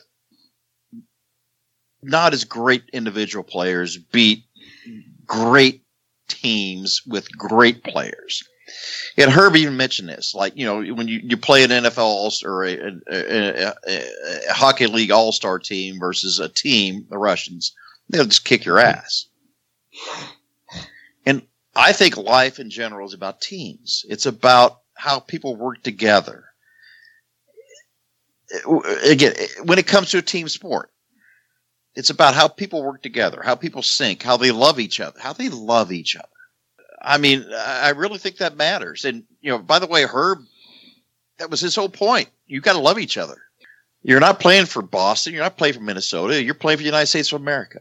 I love this movie, Jeff, and and everybody else. Um, I'm I, Jeff. I'm with you, man. I mean, um, yeah, I'm, I'm going to give it a ten. I, you know, I don't think I've ever done that here. If it's possible, I give it Hoosiers ten point one. But but this is the greatest sports movie I've ever seen, and I love sports movies. So that's where I'm at. Nice. All right, Frank, what do you got? Don't be shy. Ah, don't don't boy, hold how back. do I uh, follow that up? Um, you know, I kind of looked uh, looked over from a uh, as as as objective a standpoint as I could as a movie. Um, you know, overall, I, I liked it. Um, I, I felt that it was it was the type of feel good movie that we need more of today. Um, I, you know, I thought uh, sort of the basic elements were were were sound. Uh, maybe not spectacular or whatnot, but you know, the cinematography, the the soundtrack, and um, the, the set, you know, the props and sets and all that, the way they had it set up. Um, they did a good job for, for as, as a period piece. Like I said, um, the televisions looked oddly familiar, and um, the uh, there, were a lot of good things. At the end of it, it comes down to um, to me is, is the story itself, and um, I liked it. I thought they did a good job. Um, I'm not as adept as you guys are in terms of uh, comparison. I can't give. I, I'm not good enough to give split numbers. So um, to me, it was uh, it was. Um, I I would give it an eight. I, I, I don't think I could give it a nine, I, but I, it would certainly not be anything less than an eight. Uh, that, that would be my, my, my take on it. All right, very good. Man after my own heart. Yeah, and I and I'll tell you what. For me, this this movie is a solid nine. And I'll tell you why. I remember seeing this game when I was a kid. Um, I remember hating the communists, so that was a bonus too, right off the bat. Um, I still don't like commies, uh, and that's what they were at the time. They were You shouldn't. commies. You yeah, shouldn't. Yeah, I hate those guys. I still don't like them. So that was, I mean, for me, even then, those are bonus points. So watching this again on this thing, I was like, I was having all this nostalgia from being a little kid. Well, I was 14. Watching this, I'm like, yeah, get those commies, put them down. Yeah, I, I just, and, and I know, I know that was something that, like Herb even made uh, a comment. It's like, it's about a hockey game. It's like, it's more than just a hockey game. For the rest of the country, it was about us versus the bad guys. You know, this movie had a big impact on me, or I should say, this game, the original game, had a big impact. I'm going to give it. A, I mean, it's a solid nine. This is one of those times I kind of get a big kick out of this podcast because you know we've done 200 plus episodes and you know we we do this podcast to kind of you know because we have some experience in life and you know viewership and and we we think we like to well we like to think that we you know know you know good movies and things. And and you know our intent was to you know bring it to you know maybe some younger audiences or just other people that really want to you know you know kind of the shortcut the reader's digest version of a movie to w- know whether it's worth viewing or not or whether you're going to waste your time or and what i get a big kick out of is when one of us brings up a movie that the others haven't and you know and says hey you know what? This is worth checking out and then to find out that you guys liked it i mean that that that that gives me a lot of you know of enjoyment you know and you know i've had the opportunity to do that a few times and you know you guys have done that for me and um, you know that's something that i just uh, you know i wanted to kind of bring focus back to that you know we do this for anybody that you know wants to hear us ramble on for you know you know seven hours on a friday night but um but but you know it's really cool to be able to to you know share something with you guys that you know that I enjoy that that you you know found that you know it wasn't two hours of your life that you couldn't get back. Um, you know, even though I still don't understand why Steve doesn't like uh, Guardians of the Galaxy, but we'll we'll debate that someday. again, sorry, Steve. I know we're, we we this thing out way way too long tonight, but but you know, I, I I think as a people, and and again, I'm not trying to be jingoistic or anything else about this. I think we're better together than we are apart, and that speaks for teams and everything else. This movie kind of represents that. Again, I, it's not about the Russians to me. It was never. I watched. I mean, it was about how people can come together and be better than be better than they are individually. And again, again, I, I'm sorry. I'm I'm I'm being too serious here because I'm usually flippant and dick when it comes to short sort of shit. but You're Herb Brooks. yeah, but you know, we can do some stuff together as people, as a country, as friends. That's just even better than we are. And I'm an individualist. I'm, I'm somebody like fuck this shit. I'm, I'm all about my individual rights and stuff like that. But the, the reality is, is people, teams, friends can do things together that just surpasses themselves. There's no I in team. There you go, Frank. Well said. So there you go. That is it with Man Cave Movie Review episode 220. What the hell show is this again? 224? 224. Hell, I don't know. Jeff, we're Ask Frank. Ask Frank. He's got the file. Yeah, I was going to say how, how how far away we from uh, Deep Blue Sea, Jeff?